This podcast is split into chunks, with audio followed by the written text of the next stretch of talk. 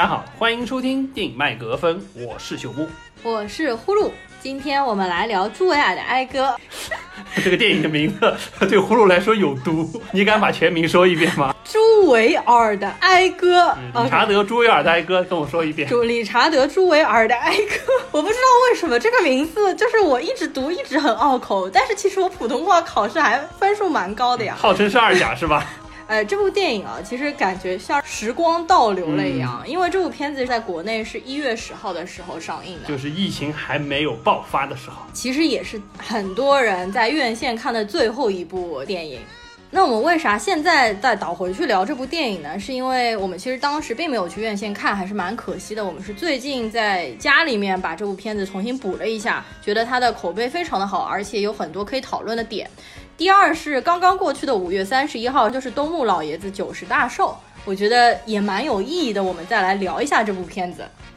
好的，那么接下来呢，我们分为三个环节来聊一下这部片子。首先，因为这部片子是真实事件改编的，我们先来快速的过一下大概的事件剧情。嗯，完了之后，我们再来就这部片子的基本信息、导演、演员来做一些展开。对，最后我们可能针对这部片子拍摄的过程当中，对于事件的还原、人物的塑造，包括一些外延信息做一些讨论。嗯。OK，呃，首先我们说到这个真实事件啊，因为我们知道这部片子讲的是一九九六年亚特兰大奥运会期间发生的一起爆炸案，以及爆炸案之后引发的一连串的事件。呃，实际上这个事儿对我本人来说没什么印象，因为九六年的那个时候，呃，很小，还还比较小，还比较小。嗯，呃，虽然对亚特兰大奥运会印象还比较深，所以对这个爆炸案九六年的时候已经看过那个奥运会。我实际上从九二年的时候巴塞罗那奥运会就已经在看了，而且当时很有印象的是，因为每年大家都会说火炬点火的事件，巴塞罗那当时是一个。射箭的选手把箭点上火，就射到一个大概几十米高空的一个火炬台上，当时就觉得很酷炫，而且还会说如果没有射中怎么办？然后亚特兰大当时得了帕金森的拳王阿里，一边手抖着，一边把那个火炬点上去，当时印象也特别深。但是对于这个爆炸案的事件，讲实话一点印象都没有了。当时可能媒体上会有非常少量的报道，中国这边一带而过。我觉得这个事情可能在美国也没有说掀起多大的火花。嗯，可能这至少肯定会比中国关注的度比较多，但是至少对于我们这一代人来说，没有什么印象。也是看了这个事件了之后，才会有一个比较深入的认识。那么我说到这个事件呢，实际上就是在亚特兰大奥运会开幕之后已经一个月了。然后在当时的一个公园当中发生了一起爆炸案，当时是在那边正好在举办一个演唱会，然后这个理查德·朱维尔就是当时的一个保安，然后他发现了有一个不明来源的背包在那边，就怀疑是炸弹，然后他就非常谨慎的按照警方要求的程序，嗯，报案，然后请侦破专家、爆破专家来看是不是可能是炸弹，后来发现果然是炸弹，而且在他发现背包一直到疏散人群。当中仅仅只有短短的十三分钟期间，做了一个非常好的防护措施和预警措施，最终实际上导致整个现场是一百一十一人受伤，只有一个人死亡。实际上两个人死亡，一个是被炸弹炸的，另外一个人是在惊慌过程当中因为心脏病发而死好像是一个记者，一个记者去拿什么？对对对，一个波兰的摄影摄影师还是什么的。所以说整个这个事件实际上在理查德·朱维尔的这个相当于是有效的防范和预警之下，导致了这个伤亡的概率大大的降低。所以说他就变成了一个英雄。但是没想到这个英雄事件。仅仅维持了三天之后，他就被 FBI 认定为很有可能是一个犯罪嫌疑人，嗯，并且进行了相当长时间的监控和调查，再加上当中因为有媒体参与进来，让很多公众对他产生了关注，甚至有一些。相当于非常恶意的举动，在他这边，相当于对他这个人造成了非常大的心理创伤，以及后续一连串的反应。那这部电影实际上就是聚焦说，从他这个人物的塑造，以及在这个事件当中发生的作用，以及 FBI 的调查、媒体的关注、公众的影响。这一共是九十天之后，三个月之后，这个事情终于澄清，认为他是不再是嫌疑人。这么一连串的一个事件，去反映了这么一个，相当于是这样一个从英雄的当事人变成了一个嫌疑人，又洗脱罪名，或者说还他清白的过。过程当中，让我们看到了众生态的一个现象。没错，在这部电影当中，Richard Jewell 到最后是被还了清白的。他实际上就是一个被权威、被新闻媒体给污蔑掉的一个清白的人设。实际上，这已经不是东木老爷子第一次拍这样子的。比如说，在二零零三年的《神秘河》，然后《幻子疑云》，还有《萨利机长》，实际上都是类似的人设。好，那接下来呢，我就先来介绍一下这部影片的基本信息。因为它是在国内公映过的，但是票房很低，可能那个时候嘛，这加上这部片子并没有很高的一个知名度，也也没有什么大明星啊之类的，所以国内的票房实际上只有五百六十九万。当然，国际上的票房也并不是特别的高，可能老爷子一年拍一部，只有喜欢老爷子的人才会去看。它的票房最终是四千三百万美金都没有回本，因为这部片子的成本是四千五百万美金。呃，完了之后呢，豆瓣上面现在是有七点三万人的打分，分数很高，八点三，应该是和《萨利机长》不相上下的一个分数。IMDB 上面打分的人反而低，反而少，就是四万人打分，分数也相对比较低，就是七点五分。影评人的打分是六十八，我们可以看到这部片子在国外其实受众或者口碑好像并没有说像在国内那么好。国内人还多，我觉得可能和国内大家疫情期间没东西看，在家补片子补的比较多。对，还有一些原因，可能就是像我们之前所说的，现在好莱坞整体的这个娱乐化是左倾白左的那种普世价值观是更被接受的，但是东木老爷子实际上是作为现世很少有的右派的导演，然后他的很多价值观。或者他当中对一些少数裔或者女性的描写是不能被很多人接受的，那么大家可能不能接受这个价值观，可能去打一些低分啊，整体拉低分数什么的，我相信都是有可能的。那么，呃，先说说这个导演吧，东木老爷子啊，他因为今年刚过九十岁嘛，然后他在拍这部片子的时候是八十九岁。我们其实看到了一些那个幕后的花絮或者纪录片，他实际上。完全看不出是一个八十九岁老人的这个样子，就真正体现了什么叫精神矍铄。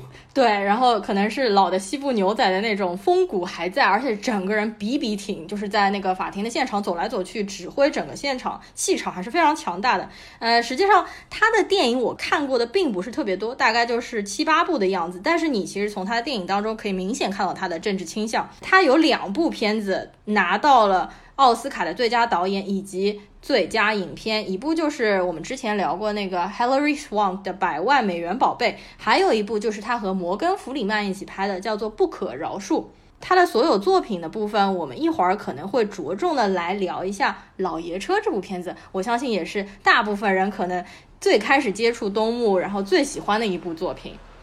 哎，实际上这部片子本来他们想找的导演是保罗格林格拉斯。保罗格林格拉斯的话就是。指导那个《谍影重重》，然后指导《九三联航》的，他的那个手持镜头就非常非常抖，非常非常碎。我还记得《谍影重重》当时看的时候，哎呦我的天呐！对我们当时从打开电影院中间，实在被晃的不行了，一路就滚到了电影院的最后，我对他印象还非常深刻的。接下来我们来说说片中的演员，首先就是男主角饰演 Richard Jewell 的，叫做 Paul Waterhouse，八六年生人。他实际上和当事人 Richard Jewell，就是我们后来查了一些资料嘛，感觉长得真的非常非常相似。有好几个剧照的镜头给的角度和当事人的那个形象特别特别像，包括公众采访出来的形象，尤其是他家里有一张穿着警服的照片，真的和原来的那个特别特别像。我觉得这个演员选的真的是好。对呃，然后这个演员的话，他之前其实没有演过什么出名的角色嘛，大部分是配角。就是他比较出名的两部，我们看。过的片子一个就是《我花样女王》，而且很巧的是，她在那部片子里面饰演的就是那个施行暴力的那个一个保安，保安就是和这个角色非常的对应。另外一个呢，就是《黑色党徒》里面她实际上饰演的应该是一个三 K 党，而且很有趣。对应这部片子里面，他有被问，就是这个 FBI 在问他的时候还说你是不是有参与三 K 党啊，或者和三 K 党人的聚会啊什么的，还感觉让我们有一种 deja vu 的感觉。不知道东木选他的话，是不是因为？因为他演过这两个角色，有考虑，然后让他来演。然后我知道这个演员他自己也说，我知道我和当事人长得是很神似的，而且他为了这部剧呃，就是演这部片子，他又去增肥了二十五磅。但实际上我们看这个真实的照片，好像还没他胖，而且就他感觉好像比当事人看起来更憨一点。哦，对他长得是非常和蔼可亲，就是一副很让人容易同情他的长相，因为他长得有点像我哥，你知道吗？所以说，所以说整部片子从头我一直就是对他抱有的是比较好的那种感觉。呃，然后他也拿到了今年的美国国家评论协会的最佳新人奖。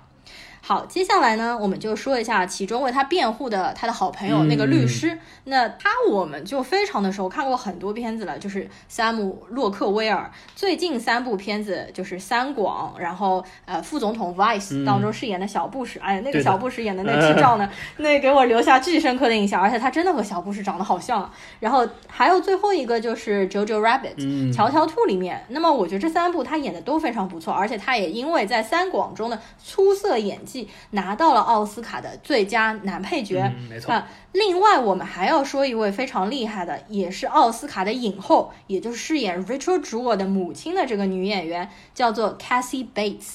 呃，我相信大部分人都会觉得她非常的眼熟。首先，所有的人最有印象的，肯定就是《泰坦尼克号》。泰坦尼克号应该是一九九八年、九七年的时候上的吧？我不太记得。他在泰坦尼克号里面，因为饰演那个心地非常善良的暴发户的角色嘛，对的，让他名扬全世界。呃，但实际上在这部片子。之前一九九一年的时候，她就已经拿到过影后了，奥斯卡的最佳女主角，就是因为那部片子也是改编史蒂芬金小说的一部电影，叫做《危情十日》。那部片子我看了，我非常推荐大家去看。讲的就是怎么样的一个脑残粉想要杀死自己喜欢的明星的这个过程，他在里面演的特别的疯狂，特别的癫狂，特别迷恋那个作家，然后一步步走向变态的边缘的那个角色，就塑造的非常的好。呃，除此之外呢，他实际上还演了好多季的呃美国恐怖故事，他实际上也在艾美啊或者金球上面提过很多很多的名，包括他在这部片子里面，我觉得他演的也是非常不错的。最后还有一个可能说导演就是朽木更熟悉的，也就是在里面饰演 FBI 探员的那个人，嗯，他叫做 John Hamm，是吗？对他，因为我前段时间也说到我在看 Mad Men，就是广告狂人，他因为是里面的主角这么多季，所以说他相当于是呃美剧当中的大咖了，而且是这个艾美奖也拿了好几次了。啊，是吗？好像是啊。然后这个人的长相，因为我没有看过《Mad Man，》，但是看他的长相就非常的正人君子，浓眉大眼。嗯，真没想到他在这里面实际上演的是有一点动歪脑筋，或者说是有一点不是非常正的一个人设。好的，那么接下来呢，我们就进入下一个环节，我们来聊聊这部片子当中的剧情、人设相关的信息。嗯，呃，我先说一下我的感受啊，因为它是一个真实事件改编的片子，所以说我看完了之后，我又去查了一下真实的事件，嗯，发现还原度非常非常的高，很多的细节基本上是一模一样的去还原了真实事件当中的一些情况，就比如说我们看到。呃，让 Richard Jewell 由英雄转为嫌疑犯的一个重要契机，就是他之前任职过的一家学校的校长对他进行了一个指控，觉得他认为他是一个相当于是带着徽章的，对对对，带了徽章的这么一个混蛋，经常会过度执法，或者说是希望。吸引更多人的注意力，来关注到自己，让自己成为一个就是有权利的人。所以说，从这个点来看，相当于是他是一个导火索。真实事件也是这样，就是有这么一个校长对他进行了一些相当于是 accuse，指控他可能会有这方面的问题，才让 FBI 把视线转移到他身上。嗯，然后进一步对他的世界，对他的本人进行了一些分析，发现他非常符合一个所谓的 lone bomber，一个一个一个孤独的炸弹手。对，然后通过自己放炸弹，再发现炸弹，然后完了之后把。把自己塑造成一个英雄的形象，从而展开了后续的剧情。这个基本上和真实事件的开展是一样的，包括当中就是 FBI 对他调查的过程中，很多的细节基本上也都是。一模一样，比如说有他的朋友身上绑了窃听器，去协助 FBI 去监听他，包括 FBI 以要拍摄一些录像为名，把他传唤到或者把他带到 FBI 的这个办公室，实际上要对他进行一些审问，还有什么模拟让他去签字啊这种东西，都是有干出来过的。甚至说里面当中就是 Sam Lockwell 演的这个律师。基本上也是完全还原，他们当年都是在一个什么中小企业的一个服务机构当中、办事机构当中办事儿，所以说作为同事认识了。之后呢，这个律师也确实是出来自己开了一家小的律师事务所，主要是办一些就是房产经济啊一些相关的一些小的律师案，而且这个律师事务所当中也只有一个女秘书叫 Nadia，一模一样。所以说这些剧情基本上都是一样的，而且这个律师后来还和他的那个秘书结婚了。呃，这个真实事件是不是我就不知道了？这个是不是我就不知道？我没有看到相关的信息，但是前面的这个人设几乎是一模一样的。所以说这块还是就还原度非常的高，包括当中实际上有一些镜头给的过程当中也是有刻意而为之的，比如说我们在公园看到一直给到了一个黑人的女性，一个黑人的母亲，就黑人母女两个，对对对，很多特写镜头，包括炸弹炸了之后，发现那个女的就伤重倒地，爆炸之后排了一个非常大的特写镜头，就是那个女儿一直在喊她的妈妈，但是她的妈妈已经没有动弹了，已经没有喘息了。那么那个时候我们就想，是不是这个人之后还有一些后续的发展啊？果然是到朱维尔他在做噩梦的时候，他又梦到了这个这对黑人母女。包括在他疏散人群的过程当中，也给了这个母女两次镜头。当时我们一直觉得可能是很关键的一个人，最终发现无疾而终，没有给过。后来我发现这个人实际上我们刚才提到整个爆炸案，除了那个心脏病死掉的人，一百一十一个人受伤，一个死亡的女性就是这么一个黑人女性。嗯，所以实际上是致敬了这个真实事件当中死亡的唯一的黑人女性，给了这么一个镜头。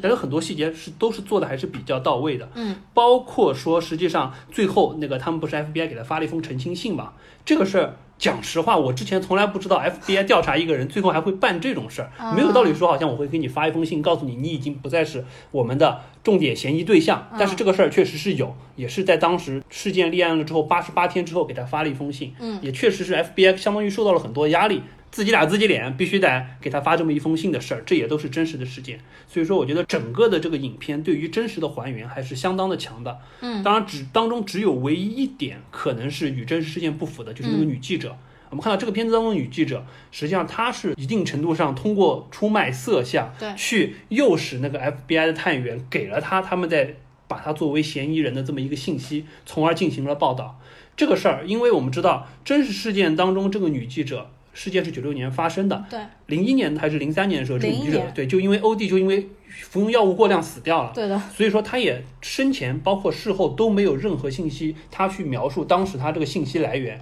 是通过什么样的方式来的，对，所以说这部片子拍出来了之后，这个女记者的家人非常的不满，嗯，因为整个编剧和剧组实际上没有和他们商量，他要对这个女记者的形象怎么塑造，嗯，就按照他们的理解塑造了，对，当然。东木他们当时就说，整个团队也说了，他们对于这个女记者的形象塑造是，比如说她在办公室里的那些行为，包括她获取新闻了之后，她比较狂妄的姿态，是根据他们的同事对于这个记者的描述。嗯，所以说针对她怎么获取信息来源，只能说在这个同事的描述之上做的一个合理的猜测，但是这个是和真实事件可能有不符的地方。嗯，我可能觉得发现唯一和真实事件出入比较大的，或者说未经。查实的就只有这一点，别的地方基本上非常的真实。所以说，我们看这部片子当中很多的细节，不管是合理也好，不合理也好，绝大情况啊真的是这样发生的。嗯，哎，我正好来说一下这个女性被贬低的这个事情啊，因为我作为一个女生，可能比较好展开讲。如果要是一个直男来聊，就会马上被冠为直男癌，你这个是厌女症。那么我作为一个女生，我说说看法。其实我看完之后并没有什么不适的感觉。我觉得现在好莱坞的整个文化倾向，它太白左了，畏首畏尾，就不敢去说一些事情。虽然说左倾的好处是它可以让更多的人种、更多的文化来发生，但是。实际上，他的政治立场就会变得非常的单一。这个女记者她是没有透露她当时是怎么获得了 Richard Jewell 是嫌疑人的这个信息，但是呢，因为这部电影是根据一本书叫做 The Suspect 来写的，然后那本书的原作者说这个女记者她是通过了一个 FBI 获得了消息，但具体这个女记者是如何从 FBI 那边获得的就没有具体展开讲。那么这边我觉得东木如果做这样一个假设，我觉得也是合情合情合理。如果他不是用情色。那么他可能就是用贿赂的方式，我觉得怎么样？这个对是男生是女生，我觉得是没有任何问题。其实我觉得可能现在过度女权也是一方面的问题啊。就我个人的感受来说，我就是说今年奥斯卡上面小妇人的这个女导演，她叫做 Greta Gerwig。我们之前也聊过，就是伯德小姐同样的女导演嘛。实际上，伯德小姐和小妇人两部电影，我个人都不是特别喜欢。特别是今年的这一部小妇人，我觉得她是没有老版，就是说九十年代那部小妇人要拍的好。但是呢，她作为一个女导演 Gerwig，她在接受采访的时候，她就会说，我今年就是因为评委看我是女导演而没有给我入围，没有给我颁奖。但是我想说的是。不是因为你是女导演，他们才没有给你颁奖，而是因为你的电影拍的真的不够格，所以才没有给你颁奖。但是现在有很多，比如说女性导演或者是黑人导演，会借着自己的少数族裔或者是性别的一个弱势，来怎么说矫枉过正，来来控诉权威机构，说你其实是因为歧视我而没有给我颁奖。是的，的确，在美国现在这有这种现象，是所谓的政治正确的高帽子带来的现象，影响到了很多很多领域，包括我们。们上期聊 Bad Education 也说到，实际上学校为了 diversity 必须录取更多的非裔或者是西班牙裔的学生，嗯这块实际上也都是并不是按真正按照成绩来，如果真正按照成绩来，那不好意思，亚洲人可能录取的更多，对不对？实际上都有这种现象，所以我觉得这个就真的是属于在这个整政整个政治环境之下，呃，回过头来我们就可以看到为什么 Trump 上台有人支持。我们虽然说可能支持他都是那些右派的老白男，但是一定程度上，Trump 给了他们一个可以回到一个相对自由的表达自己一些看法，即使有一些可能不是很正确的看法，但是至少可以让他们有一个自由表达自己的空间，以及一个可以去站队的地方，而不是说要被人全部的关在家里，我什么都不能说，什么都不能做。对，然后另外就是说，比如说啊，像女导演每次拍的故事都是女性题材的话题，就是女性之间发生的事啊，或者爱情故事啊。黑人导演拍的也全部都是他们之间种族的问题。我觉得如果说啊，真正人种平等或者是男女平等，实际上他们应该更多的拍一些没有性别或者是没有种族观念的电影，才是做到了真正的平等。是，我觉得这个可能就是呃所谓权力平等的高级阶段，现在还是在初级可能可能到了高级阶段，可能就拍出了一部，比如说《二零零一太空漫游》，你不知道是男性还是女性，你只会觉得这部片子特别的棒。对，我的意思就是这个意思，但是可能现在来说还是比较难以达到。那么我说说前面，因为你讲这部片子给人感觉非常真实嘛，因为这部片子就是在一九九六年的二十三年之后的同一时期拍的，也就是说那个时候发生爆炸案，这部电影就是在当中当时发生爆炸案，包括这后面三个月的时间，移到了二十三年之后的这三个月来拍，而且也是在同一个地点拍，就是在他们那个世纪公园啊，好像是，嗯对的对吧？也是在同一个地点去拍摄的。你会看见东木完全不害怕，当中可能会有一些暧昧的情节，包括到后面 Richard Jewell 他一直拼命想说我不是 gay，我不是 gay，、嗯对吧？嗯对的。我我当时就在想啊，如果说这部电影由现在的其他，比如说白左的导演来拍，他可能就不敢让 Richard Jewell 说。我不是 gay，因为你在电影当中说出我不是 gay 的意思，好像就感觉，哎、你是不是看不起我们 gay 嘛？你为什么要说你不是 gay？那是不是直男就不能够表达我不是 gay 了呢？是，所以我觉得也只有东木才会这么直白的去用一些蛮喜闻乐见，或者说比较有意思、比较真实的方式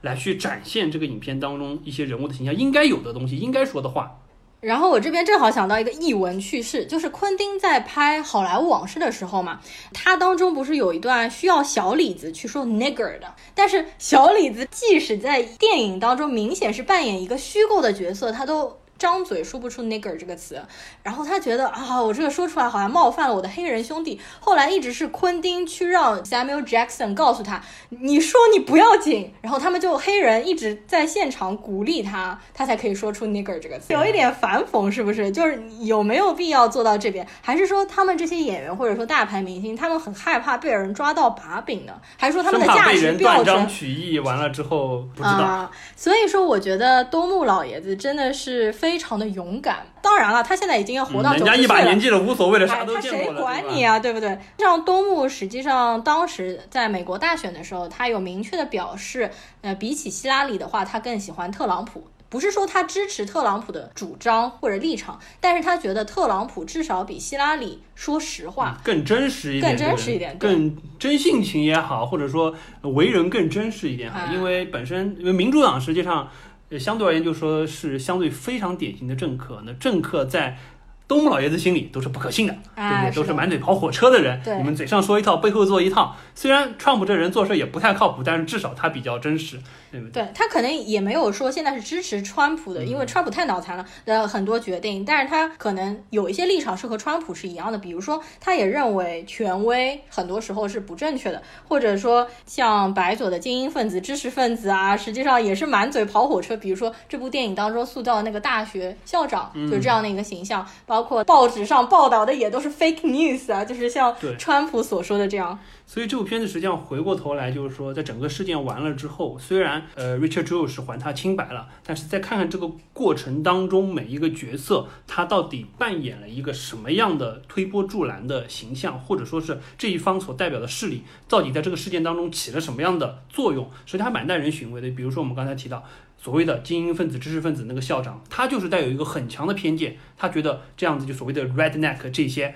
红脖子的人，对，因为就这些人为什么叫红脖子？是因为南方的一些人他们也长期在田地里干活，被太阳晒的脖子会很红，对对对会所以就变成了一个代称的固有印象。对于这些人，他就是觉得你们这些人就是不靠谱，就是经常容易干一些出格的事情。嗯，这个实际上就代表了本身老爷子对于这一类人，他也有他的偏见，你们对他有偏见，我对你们也有偏见，也是是也，看不起你们。同时，我们所谓的记者，记者这个层面，实际上这个有我插一句话，因为呃，后来我看到，因为事件还原了之后，Richard Drew 是清白的，嗯所以说呃，他的律师就 Sam Rockwell 扮演的这个律师，以及实际上不单单是他一个律师啦，呃，片子当中感觉只是他一个人孤身奋斗，实际上当时呃早期是他参与的，后来实际上有一个专业的律师团队进来帮助 Richard Drew 怎么样去和 FBI 那边去斗争，包括和媒体之间去回应。包括当这个事件澄清了之后，他们也去一家一家的起诉当年去报道他们的媒体，从一开始的那个亚特兰大宪法报，就就这个女记者最开始在的，再包括后来像 CNN 啊这些媒体都参与进来，一家一家去告，很多家都胜诉了。包括说像 CNN 当时，他们当时倒不是说一定是 CNN 他败诉，而是他们庭外和解。CNN 当时我记得好像是五十万美金的这个和解款，就和他和解了。很多媒体都是这样，但是唯有亚特兰大宪法报当时那家是没有告成功的，没有告成功，原因比较多。一方面是因为我们知道这个事件九六年发生了，实际上之后在零一年的时候女记者死了。然后在零五年还是零几年的时候，这个 Richard Drew 也是因为太胖了对一系列的心脏身体问题，最后也是过世了。也很快，但是到了那个时候，实际上那场诉讼案还没有打完，哦，所以说导致最后就相当于两方当事人都已经过世了，变成了两方律师团之间的一个斗争，到最后这个案子就不了了之了。哦实际上，这个案子为什么一直没有了？讲的明确一点，就是从亚特兰大宪法报的角度来说，他觉得我的报道没有错，虽然我的消息来源。来源的方式可能有待商榷，但是你 FBI 当时确实在怀疑 Richard Drew，我把这个事件真实报出来，没有任何的问题。作为媒体，我就是报道事实，我不带有任何偏见，我不是说你就一是坏人，我说就是你是被他们怀疑，仅此而已。这也是就是说从媒体的角度来说，实际上在这个片子当中，更多的是把什么？实际上是把被媒体报道了之后冲昏了头脑，丧失了理智，或者说把过度的愤怒和怀疑。指使在或者说撒使在这个 Richard Drew 的公众身上，他们实际上对他产生了影响。媒体讲实话，美国的媒体都是这个样子。你看政客白宫外面那些媒体也像如狼似虎，像小报记者一样，非常的夸张。所以说，整个媒体当中，女记者的形象做坏，媒体的形象，说实话，在美国就是这个样子。我觉得老爷子在这块也没有太做去过做过多的指责。但是回过头来，FBI 探员这一块，实际上就塑造的有一点奇怪，因为他感觉花了比较多的时间去体现 FBI 探员怎么样从事后的角度来看，是用一些比较伎俩，对比较伎俩或者说是比较不常规的手段，想要去从 Richard 身上挖出一点什么，甚至说当他们已经明显的得到证据，知道他不是一个 lone bomber 的形象，从打电话到那边的时间肯定不符合等等之后，他们依然把他作为强烈的怀疑对象。嗯，这个我觉得可能有几成原几几成因素，因为我觉得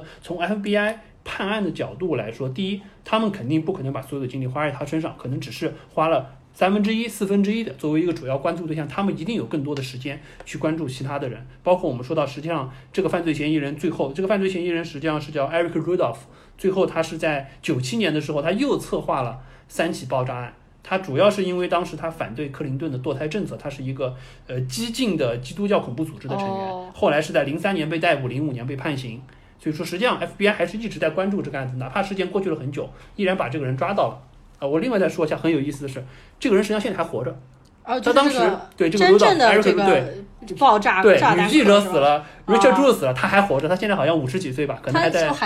我估计还在蹲监狱。嗯，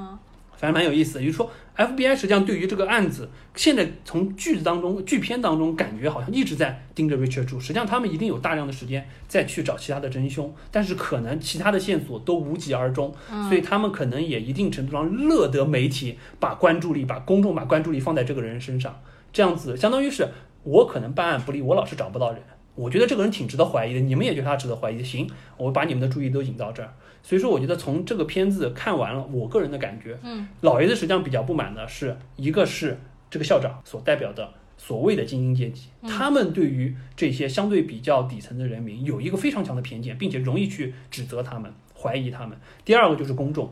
公众实际上你很容易在媒体报道的情况之下，即使媒体报道的只是一个公允的事实，不带有立场偏见，你们容易把你们的偏见加进去，去怀疑某一些人，或者说去做一些不理智的事情。我觉得这是这部片子当中我看到最容易，或者说最让人觉得气愤的两个团体。媒体这一块儿相对而言，我觉得还行，因为。很多美国的媒体都是以这种风格，而且这种媒体一定程度上，它的这种风格是保证了美国整个政治体制能比较好运转的一个基础。它就是不计一切代价的，甚至有些时候走在游走在灰色地带的，去把他看到的所有他认为真实的事情报道出来。嗯，仅此而已。但是我觉得老爷子明显在这里面是在批判媒体的啊。就虽然说媒体可能现实生活真的是这样，就像闻到了血的狗猎犬这样子，对吧？Bloodhound 这样不顾一切代价的去报道这个事件，但是在整个片当中。肯定是负面的。实际上，我们现在大部分电影都是宣扬媒体是好的，媒体挖出了事件的真相啊，比如说聚焦啊等等。像这样明显批判媒体的非常少，而且我觉得是批判的蛮明显的。这个女记者实际上没有任何确凿的证据，她就把这个东西放到了这个报纸的首页，而且是争先恐后要赶在其他报社之前发出来。就是她那种丑恶的嘴脸，完全都啊毫无掩饰。你要说她可能是报。道了一个也没有被证实，但是她的文字导向明显是导向了公众去认为她就是一个 bomber。FBI 我觉得也是被批判了，他作为权威，利用各种那种卑鄙的伎俩，然后去比如说呃骗他签字，然后骗他去录音，在房间里面骗他录音的那段，感觉看得我非常的焦急啊！幸亏后面他的律师就 Sam Rockwell 赶快冲进来把那个 FBI 给骂走了。我觉得这部片子可能比较不好的点是最后结尾有点泄气，就比如说女记者一开始塑造的形象就是非常的狡黠、邪恶这种很 bitching 的样子，但是她突然之间在听到 Richard j o e 母亲的那番演讲之后，就潸然泪下，良心大发。我觉得不太，而且他转变的非常突然嘛，包括他突然之间自己去走了一下那段路程，发现时间对不上。但是如果作为一个就是说 investigative journalist 这种事情，难道不应该一开始就去做计划、做那个调查吗？怎么可能一直等到这么最后？包括 FBI 也是一样的。所以说回到这一点，就是我的看法还是比起。FBI 所代表的公权力，政府这一边，以及女记者代表的媒体这一边，实际上东木老爷子更愿意去批判公权力，更愿意去质疑的是公权力。媒体这块，女记者洗白，一定程度上，我觉得可能是他想表明，媒体的或者说是这帮比较激进的媒体记者，他们的任务或者说他们想的目标追求的就是第一时间去把别人不知道的东西报道出来。这个可能也是所有的美国的媒体这些新闻从业者们在。所谓的宪法第一修正案的言论自由的保护之下，想要去做的最大的努力，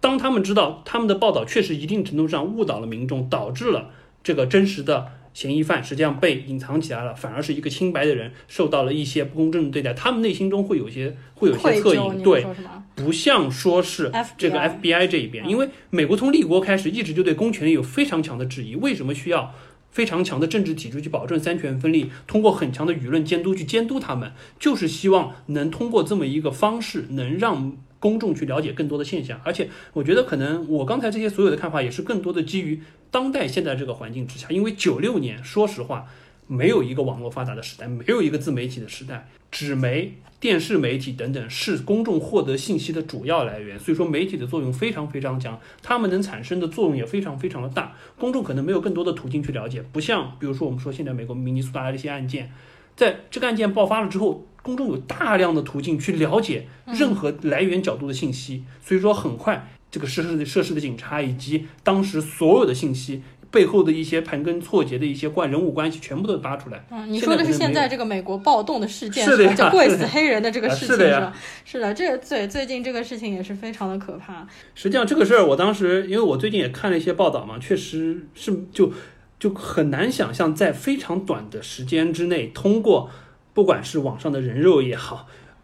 主流的媒体以及一些民间的媒体做的一些报道也好，把非常多详细的事件都扒了出来。比如说，他们还找到这个涉事的警察，实际上和被他所谓暴力执法弄死的那个黑人，当年曾经在同一家夜总会都做过保安。对，所以说去扒了很多背后的事件，包括当时有很多个角度，民众拍的录像都会被放到网上，大家都会说，比如说那个所谓压住脖子精确到八分四十六秒，包括说他最后两分五十三秒已经失去意识，非常准确的信息，或者说至少我们看来是非常真实的信息展现在民众面前，大家会去判断。包括近期我还看到一个新的，就是说家他们家人又请人去做了第三方的法医鉴定，认为他他的死亡原因就是因为窒息，不是说是因为他本身可能吸毒或者说可能酗酒再加上心脏的原因，不是这一块。官方给出的那个我觉得实在太滑稽了，但是这个事情现在已经发展到就不可收拾的地步了。就从一开始大家可能借着就是说 Black Lives Matter，就黑人的命也是命这个运动，现在已经打砸抢了各方面就就已经升级到了一个变成。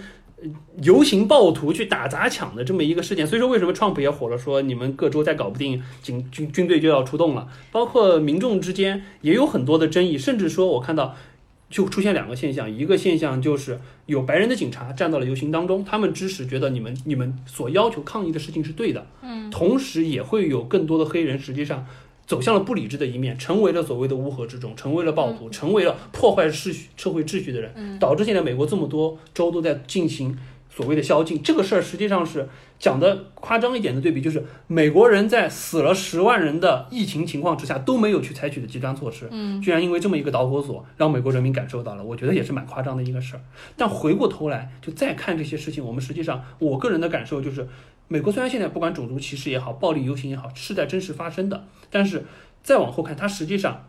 在现在这个媒体相对发达或者说信息相对发达的时代，因为有了这些强有力的工具，媒体的工具会让民众去看到更多事情的真相。那看到事情的真相，实际上好处是什么？就是我觉得这是就真的是美国它整个政治体制立立国的一个根本。它让民众看到了真相了之后，你可以有一个自己的判断力。有些人是失去理智的，但这些人一定是少数。尤其是当一波一波的人经历了这些事件了之后，他会形成一个自己的判断力。真正重要的不是说你在镜头前看得到什么，而是担心你在镜头前看不到什么。如果所有的东西都给人看到了的话，相信民众会有一个自知自觉的选择，而这个选择最终会导致一个相对比较合理的民主的前进，而不是说走向不理性。实际上回过头来看。Richard Jewell 这个事件，当时就是因为只有亚特兰大宪法报率先把这个信息报了出来，民众所有的关注力都放在了这个上面，没有更多元的信息渠道来源，自然会想的是，原来你是把自己塑造成一个英雄的坏蛋，嗯，很容易导致不理智的现象。那如果说有更多元的声音的话，可能大家会更理性的看待这个事儿，嗯，但是我们其实也没有办法保证我们现在看到的信息就是事件的全部啊，很难说一个事情的方方面面都被我们看盖棺定论。所有，所以现在网上的很多事件，我们就不能够轻易的去发表我们的看法或者站边，是有很多事情到后面都会出乎意料，或者有新的线索出来，完全是推翻你一开始心里所认为的那个想法。所以说，也希望大家就不要在网上过于的急于的暴怒，对不对？一个事件永远可能只看到一面。对对对，包括实际上你回过头来从 Richard Drew 这个事件来看，讲实话，一开始我们说引发这个导火索的校长，他的怀疑也不无怀不无理由了，因为本身 Richard Drew 也发现他之前确实，比如说有过假扮警察的事件，对不对？有过一些实际上违反校纪校规，对于他的学生进行一些过度管理的也现象。他实际上身上是不说劣迹斑斑，但是确实是可以让人颇有微词的。他也不是说是一个各方面都很守规矩的人。那回过头来说，实际上这个事儿让我想到另外一个，就是我前两天正好看到一个报道，是说，呃，二零一七年的时候有一个事件，和这个事件还蛮像的，也是是这样一个事儿，就是二零一七年当时实际上有一场肆虐网络的一个蠕虫病毒。那个蠕虫病毒叫 Wanna Cry，就是我想要哭，Wanna Cry。对，那个病毒实际上它是，呃，它是一个怎么样的东西呢？就它实际上简单的说，它可以去攻击电脑，并且它当时感染了一百多万电脑，很多是公共系统的电脑，就包括比如说医院啊、大学啊，甚至一些公共交通系统都会中招。所以说实际上会带来，如果不好好控制，会带来很严重的影响。那当时有一个二十二岁的英国青年，叫叫 Mark 叫 Marcus Hutchins。他当时可以说是凭一己之力把这个病毒的传播链给切断了。切断的方式，讲实话蛮搞笑的，就是他发现代码当中实际上病毒攻击了电脑了之后，他会往一个域名去发送一条指令，然后再去继续去传播别的电脑。他当时想的是，发现这个域名没有被注册，他就花了十美金把这个域名注册了。完了之后，因为这个域名已经被占用了之后，这个病毒程序发现域名已经占用了之后，就不再继续往下执行传播程序了，导致这个传播链就断了。然后这个这个少年又进一步的去通过我们叫僵尸网络的一个东西，具体技术我也不展开说说，我也不太懂。反正他又去提醒了一些被感染的电脑，告诉他你可能被感染了病毒，等等等，相当于是他花了凭自己一己之力，不但切断了病毒的感染，并且还帮助这个。中招了的病毒更快的恢复过来，或者说意识到自己中了病毒，相当于是确实是干了一件非常大的好事儿。所以说当时也是受到了很多，不光是就是说这个公共安全系统部门，包括像就是说所谓的黑客们，他们觉得这个少年确实很厉害。但是实际上后来，在他这个事件三个月之后，他会被 FBI 逮捕了。逮捕的原因是说他涉嫌金融诈骗。实际上呢，最终这个事件是怎么回事？因为本身这个少年他是一个天才少年，他九岁就去编程，十四五岁的时候就已经黑到自己学校的电脑里去，去修改了很多信息，包括他当时还进入了暗网，去参与了一些确实可能用于呃后来被人制作成金融诈骗工具的木马软件的一些编写的过程。当然他不是直接参与，他可能帮他们写了一些代码，或者说做了一些事情。后来实际上是因为他就逐渐逐渐从黑客世界走到了真实世界。和更多的真实世界接触了之后，有点像不良少年回头了的感觉。他后来又开博客，教大家怎么样去防范这些东西。但是因为他当年的这个事情被人扒出来了之后，实际上又被 FBI 逮捕了。所以当时这个事件就和现在有点像，本来是一个英雄，急转直下，突然被变变成了一个相当于是有重大污点，甚至要被逮捕的人。当然，这个事最后的结局还是比较理想的，就是他被逮捕了之后，后来实际上又参与了庭审。当时庭审的是一个老法官，八十多岁。想想和和和东部老爷子还蛮像的，一把高龄来，当时还很担心，说会不会你是一个非常保守的人，你会觉得这个人他确实干过坏事，而且你也不理解黑客世界这些东西。但实际上，这个老法官他现场就说，他说他说这个 Marcus Hutchins 实际上是一个真正的英雄。他当时有一句话，我觉得蛮有意思的，他就说到，如果我们不采取合适的措施去保护那些我们每天都需要使用的技术的话，它有可能发生巨大的混乱。这个事儿实际上就很像 Richard 在当中说的，说如果因为他是清白，说如果说我这件事情我因此而蒙受不白之冤的话，很难想象以后如果保安发现了这种不明的背包，他还敢去上报吗？嗯，就有这种感觉。所以说，我觉得这个事儿和这个案件还是蛮有相似性的。包括最后实际上老法官的判决也也让人觉得非常解气。他说这个。简单来讲，这个少年当年确实是有一些污点的，也犯过一些违法的事情。那么呢，基于这个判他的什么呢？就是一年的监监督假释，相当于就是说你不用坐牢，但是你要被被监，就相当于是被监控起来。嗯。但是呢，这一年的期间可以用你在等待开庭的这段时间相抵消。也就是说，实际上你从等待开庭到现在，你走出这个法庭，你就已经自由了，时间已经满足了。所以说，我觉得这还是蛮有蛮蛮合理的一个，或者说让我们觉得蛮蛮舒服的一个结局。嗯，就和 Richard Drew 这边最终的结局整体上来是好的，虽然实际上他受到的心理创伤依然没有办法任何方式去弥补。对，最后 Richard Drew 这个事情发生了没多久，他就死亡，可能才四十出头一点，肯定多少也是因为有这件事情的影响嘛。对，我在网上是看说，实际上整个事件之后，Richard Drew 他整个全都进入一个社交崩溃的状态，他对于很多东西。不是说不再信任，或者说是有一些有一些沮丧。他对他原来，因为整个片对他做的，他是一个对于公权力有着非常强的服从和向往的。他希望，第一，他服从公权力；第二，他也向往作为一个公权力的执行者。但是这个事件之后，虽然我们看他还是去做了一些和安保相关的工作，但是他可能内心当中对于很多东西看法已经变了。是的，所以说这可能也导致他最后一系列的健康问题，所以说早早的就离世了，有关系。那么最后呢，我就来说两部电影，我觉得和这部片子都有一些相关性的。一部就是也在国内公映过的，叫做《Patriots Day》。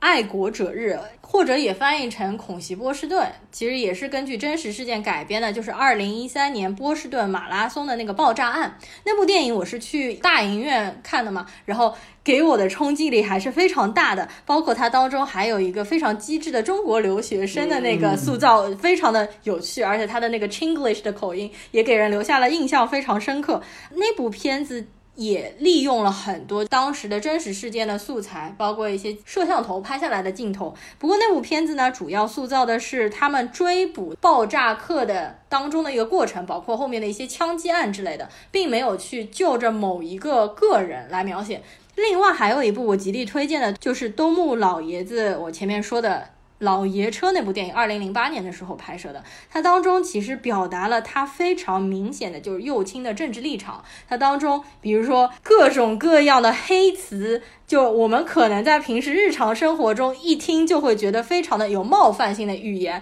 在那部片子当中非常的多，我们可能在现在的电影当中就无法看到。包括他会说中国人 chink，韩国人 gook，然后波兰人 pollock，然后还有各种 nigger 啊这种，但实际上。你可以看到，他塑造的虽然也是南方，就说底层的那种红脖子右派的顽固保守的那些美国人的形象，但实际上他们不能算是真正的种族主义者。你就可以看到东木他对于种族主义者的看法到底是怎么样的。实际上不是说带着那种鄙视的语言去骂，甚至有一些带着调侃，或者说是带着我们关系已经非常好了，你知道 I'm joking 的这种方式去聊天。比如说，他说 somebody is pussy 或者 somebody is gay，并没有真正带着鄙视他的那个语言去讲，因为那部片子讲的是一个很蛮大的文化差异，也就是在美国的典型的社区当中，他家隔壁搬来了一家苗族人，苗族人实际上就是中国、越南、老挝的这些人的后代嘛，然后在一起有很多文化上的冲突，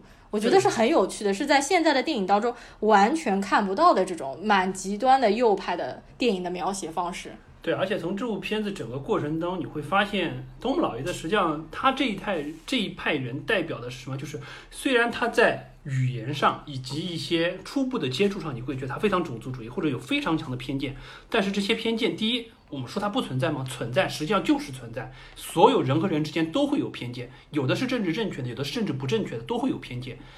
当你能用语言去表达偏见的时候，一定程度上。可能会冒犯到别人，但是也反映了这个人对于自己的偏见，他会真实的表达出来。同时，在这层偏见底下，更关键的是什么？我们看到他最后和那个苗族人实际上整个一家走得很近，包括对于就是说那个苗族的那个一开始非常不成器、懦弱的那个男孩，实际上他投入了大量关注，像像像自己的半个儿子一样去去教育他，去把自己想要对去去自己想把自己要传达的价值观传达给他。也就是说，真正底层更多的实际上是他对于一些我们所谓的普世价值的那些核心理念的认同。只要你和我在这个理念上我们能达成一致的话。我可以抛弃所有之前我对你的偏见，这个才是真正核心的。也就是说，这个才是，即使是右派，但是我们觉得是政治相对比较正确的右派。他有偏见，人人都有偏见，但是在偏见底下，更更更底层的实际上是价值观的认同。对，就不是说在语言上面表达了一些冒犯性，他一定这个人就是一个种族主义者。当然了，我们当然在日常生活中和陌生人聊天是肯定不能用那些 offensive words。